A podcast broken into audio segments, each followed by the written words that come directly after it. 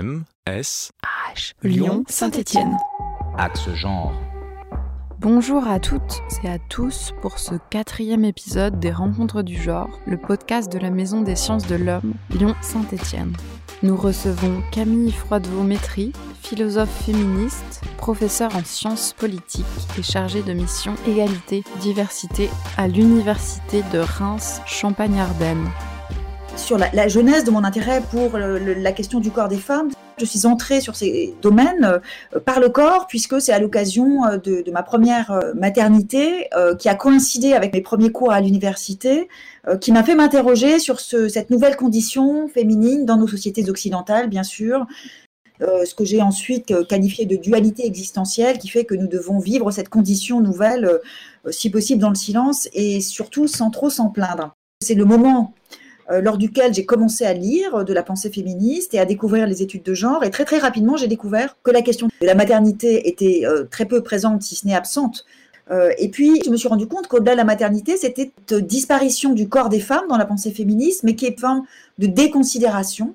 On a en France une synthèse intellectuelle assez forte euh, entre la pensée beauvoirienne interprétée un peu trop rapidement à travers le prisme de la détestation corporelle, euh, la tradition française de l'universalisme égalitariste qui refuse absolument de distinguer entre les individus selon de quelconques critères, et donc euh, le critère de sexe est, est rejeté. Euh, et puis on a aussi la tradition euh, du, du, féminisme matérialiste des années 70, qu'en tant que lieu, en tant que, voilà bastion de la domination masculine, le corps des femmes est quelque chose peut-être dont il faut s'affranchir, comme un carcan dont il faudrait se, se libérer. Et ça a donné lieu à une tradition d'occultation, voire de dévalorisation de la condition maternelle, par exemple, de l'hétérosexualité, bien sûr, et de ce que les femmes font euh, de leur image. Rond, ferme et haut. Ni trop petit, ni trop gros. À la fois sexy et nourricier. Pas de cicatrices, au nombre de deux. Des tétons qui regardent vers le haut. Lisse, rond, bombés. Les seins font l'objet d'injonctions sans fin, de leur naissance au port du premier soutien-gorge. La séduction, le plaisir sexuel, l'allaitement, la maladie, la transformation par la chirurgie. Euh, les études de genre ont aussi contribué à ce que la question de la condition des femmes cis, hétéros, euh, mères de famille, soit quelque peu délaissée dans le champ féministe et dans la pensée féministe, puisque, comme vous le savez, les études de genre et les études queer se concentrent sur un projet de, déconstruction des stéréotypes de genre, mais aussi de déconstruction de la binarité genrée et sexuée, et ça produit de fait euh, une forme de presque d'oubli, d'une certaine façon, de ces caractéristiques sexuées féminines. Euh, ce que j'ai commencé de faire, c'est de, proposer une approche féministe qui, remette le, corps des femmes au centre. Et donc à partir de là, j'ai déplié ce féminisme phénoménologique que j'avais prévu de vous présenter dans ces grandes lignes dans, dans l'introduction euh, de mon propos. Alors cela ne vous aura pas échappé, mais depuis quelques mois euh, surgissent un certain nombre de petites affaires qui ont qui ont trait au sein des femmes. Alors, ce que ces quelques affaires euh, mettent en évidence de façon vraiment euh, lumineuse et, évidente, c'est que euh, les seins des femmes ne leur appartiennent décidément pas. Mais ce qu'il faut comprendre, c'est pourquoi ils ne leur appartiennent pas et quelle est en quelque sorte la motivation souterraine, parce que très ancienne, hein, de, cette incapacité pour les femmes de vivre leurs seins comme étant faisant partie pleinement d'elles-mêmes. Ce qui est tout de suite euh, repérable, c'est que les seins des femmes remplissent deux fonctions, une fonction sexuelle et une fonction maternelle. Une fonction sexuelle à un premier niveau superficiel euh, de, la, séduction, de, disponibilité sexuelle, euh, mais aussi une fonction sexuelle plus importante sur laquelle je reviendrai aussi, qui est qu'ils jouent un rôle dans la sexualité, notamment dans, le plaisir que peuvent éprouver les femmes. Et puis les seins sont aussi un organe maternel par excellence d'une certaine façon, puisque ce sont les seins nourriciers, les seins qui nourrissent les enfants. Or, il se trouve que cette double fonction sexuelle et maternelle, elle est aussi euh, le socle même du système patriarcal, puisque c'est au nom de cette fonctionnalité corporelle des femmes que de l'Antiquité grecque jusqu'à jusqu quasiment aujourd'hui, euh, les femmes ont été enfermées euh, dans une définition euh, objectivante hein, qui fait qu'elles sont définies d'abord et avant tout par leur corps, c'est-à-dire surtout par leur capacité procréatrice, laquelle renvoie précisément à la sexualité et à la maternité. il se trouve en effet que ce cadre patriarcal, hein, donc qui renvoie donc à cette hiérarchisation sexuelle du monde, hein, elle a survécu d'abord au grand tournant de la modernité démocratique, et donc la démocratie s'est édifiée sans les femmes. Mais le vrai scandale ou l'autre scandale, c'est ce, cet autre euh, tournant que constitue le premier moment de la révolution féministe, c'est-à-dire les années 70. Alors évidemment, je n'ignore pas euh, l'existence de la première vague, hein, de la fin du 19e, début 20e et de ce premier grand moment euh, qui s'est concentré sur les droits civils et politiques.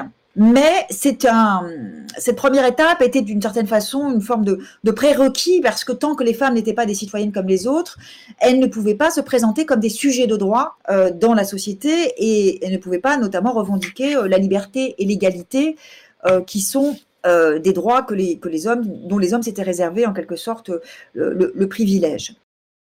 Ainsi, toute l'éducation des femmes doit être relative aux hommes, leur plaire, leur être utile, se faire aimer et honorer d'eux, les élever jeunes, les soigner grands, les conseiller, les consoler, leur rendre la vie agréable et douce. Voilà les devoirs des femmes dans tous les temps et ce qu'on doit leur apprendre dès leur enfance. De l'éducation des femmes, Jean-Jacques Rousseau, Émile ou De l'éducation, 1762 ce n'est qu'avec le grand tournant des années 70 que s'opère quelque chose qui va avoir des répercussions d'ampleur, moi je dis même anthropologique, puisque en réclamant et en obtenant de pouvoir prendre le contrôle de leur corps procréateur, c'est-à-dire en obtenant euh, le, les droits à la contraception et à l'avortement, les féministes de la deuxième vague vont pouvoir enfin pouvoir revendiquer pour les femmes eh bien, tous les autres droits euh, qui leur avaient été jusque-là euh, quasiment complètement euh, déniés. Ce premier moment de la révolution féministe, il est crucial puisqu'il transforme hein, en profondeur, c'est-à-dire vraiment au niveau anthropologique, ce que c'est que d'être une femme, en, en, permettant aux femmes de se penser comme des sujets de droit. Et puis, il ouvre aussi une perspective relativement au corps des femmes de maîtrise de la procréation, mais aussi sur le versant plus positif de, de, de du côté de, la, de ce qu'on a appelé à l'époque la, la, révolution sexuelle, une appellation largement excessive, hein, puisque euh, si elle a eu lieu, elle, n'a libéré véritablement que les hommes et elle n'a bénéficié de, de, ce point de vue-là véritablement qu'aux hommes. Et très rapidement, les femmes ont retrouvé le statut de disponibilité corporelle qui était le leur euh, depuis toujours. Et c'est ça le scandale que révèle le second grand moment de la révolution féministe, que constitue selon moi celui que nous sommes en train de vivre. On a bien de la chance que j'ai qualifié de tournant génital du féminisme, mais que je préfère peut-être plus largement appeler euh, bataille de l'intime, puisque je, propose dans mon précédent ouvrage Le corps des femmes, la bataille de l'intime, une autre façon de séquencer euh, l'histoire du féminisme, non plus en vague, hein, parce que c'est pour les personnes qui connaissent cette, ce débat euh, au sein même du champ féministe, il y a, une, discussion hein, sur la pertinence de la notion de vague. Alors je propose de parler plutôt de bataille, ce qui permet notamment de, s'extraire de la dimension chronologique, même s'il y a une chronologie des batailles féministes, mais ça permet surtout de, penser la dimension cumulative de ces grandes batailles, donc bataille du vote, bataille de la procréation, bataille du travail, de la famille, du genre et la dernière bataille, la bataille de l'intime. Euh, c'est le moment où il s'agit justement de mettre en évidence ce scandale de l'objectivation perpétuée. C'est-à-dire que nous avons pris conscience alors de ce que le corps des femmes était resté un corps à disposition en dépit même des conquêtes sociales, des avancées euh, professionnelles, des droits euh, conquis et d'un certain nombre de revendications qui prenaient de plus en plus d'ampleur.